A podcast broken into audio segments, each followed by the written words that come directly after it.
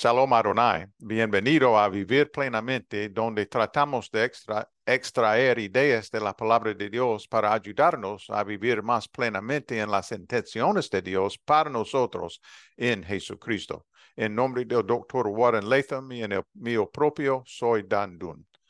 En Apocalipsis, verso 3 de capítulo 1 dice así. Dios bendice al que lee a la iglesia las palabras de esta profecía y bendice a todos los que escuchan al mensaje y obedecen lo que dice, porque el tiempo está cerca. Uno de los momentos más sagrados de un culto es cuando el pastor se levanta para leer la palabra de Dios. Él o ella declara la verdad de Dios en la lectura de la palabra. Pueden seguir 30 minutos o una hora o más de sermón pero cada palabra es juzgada por la palabra de Dios proclamada. Hay del predicador que confunde sus palabras con la palabra de Dios. La escritura juzga cada palabra que sale de la boca del predicador. El Apocalipsis declara que este libro debe ser leído en voz alta. Incluso declara la bendición sobre el que lo lee en voz alta. Hay poder en oír la palabra de Dios leída en voz alta. La lectura pública de las escrituras no era algo nuevo para la iglesia. La lectura oral de las escrituras era vital para construir la comunidad de fe en el antiguo Israel. Por ejemplo, uno de los primeros actos oficiales al conmemorar la reconstrucción de Jerusalén tras la destrucción de Jerusalén y el exilio fue una lectura pública.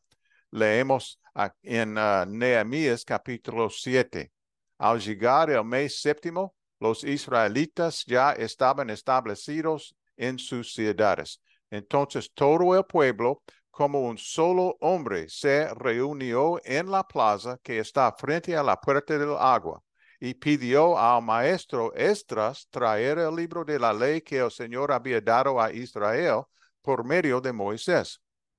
Así que el día primero del mes séptimo, el sacerdote Estras llevó la ley antes la asamblea, que estaba compuesta de hombres y mujeres y de todos los que podían comprender la lectura.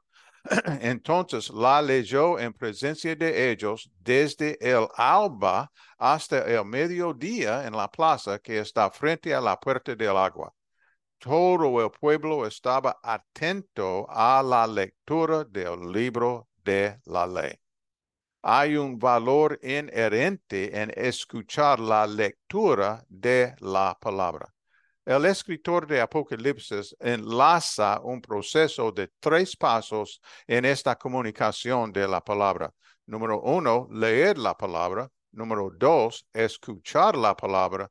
Y número tres, tomar en serio la palabra, obedecerla, aplicarla. Cada paso de este proceso tiene un valor inherente, pero el objetivo declarado de leer la palabra y escuchar la palabra es la aplicación de la palabra, el tomar a pecho la palabra hablada y escuchar. ¿Por qué es esto tan importante? Porque el tiempo está cerca los últimos días están sobre nosotros. Hay una urgencia en el mensaje. La pereza y el descuidado de la palabra de Dios, de la palabra de Dios son desastrosos.